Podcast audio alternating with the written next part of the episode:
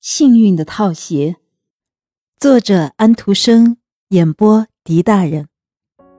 我看我还是回到皇家新市场去吧，那儿停着许多马车，不然的话，我恐怕永远走不到克里斯仙码头了。现在他向东街走去，当他快要走完的时候，月亮忽然出来了。我的天哪！他们在这儿搭了一个什么架子？他看到东门的时候说。东门在那个时代恰恰是在东街的尽头。最后，他找到一个门，穿过这个门，他就来到我们的新市场。不过那时它是一片广大的草地，草地上有几簇灌木丛，还有一条很宽的运河或溪流在中间流过去。对面岸上有几座不像样的木栅，他们是专为荷兰来的船长搭建起来的，因此这地方也叫荷兰草地。要么我现在是看到了大家所谓的虚无香，要么我大概是喝醉了。司法官叹口气说：“这到底是什么呢？这到底是什么呢？”他往回走，心中想起自己一定是病了。他在街上一边走，一边更仔细地看看街上的房子，这大多数都是木房子，有许多还盖着草顶。不成，我病了。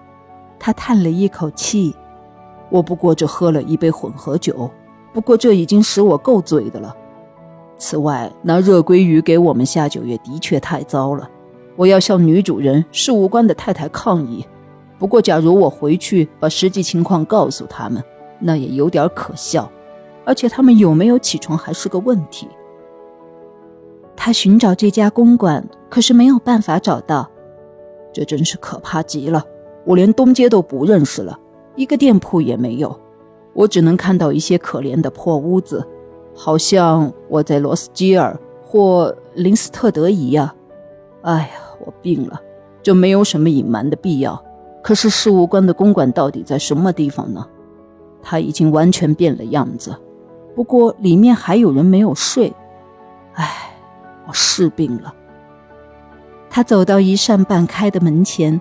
灯光从一个间隙里射出来，这是那时候的一个酒店，一种啤酒店。里面的房间很像荷尔斯泰因的前房，有一堆人，包括水手、哥本哈根的居民和一两个学者坐在里面。他们一边喝酒一边聊天儿，他们对于这位新来的客人一点儿也不在意。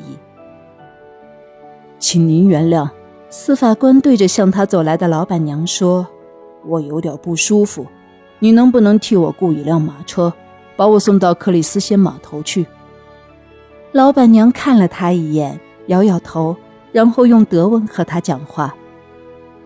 司法官猜他大概不会讲丹麦文，因此把他的要求又用德文讲了一遍。他的口音和他的装束使老板娘相信他是一个外国人。他马上懂得他有些不舒服，因此倒了一杯水给他喝，水很咸。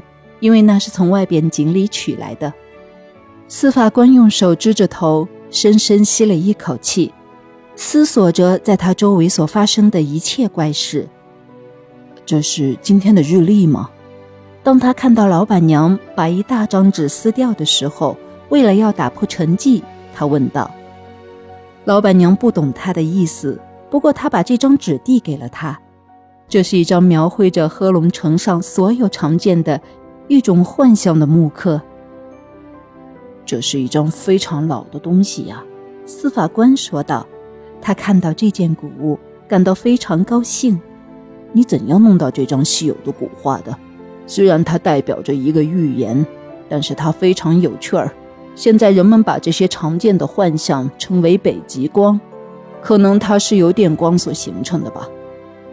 坐在他身旁和听他讲话的人。都莫名其妙地望着他，其中有一位站起来，恭恭敬敬地摘下帽子，做出一种很庄严的表情，说道：“先生，足下一定是当代的一位大学者。”啊，岂敢！我所了解的只不过是一知半解。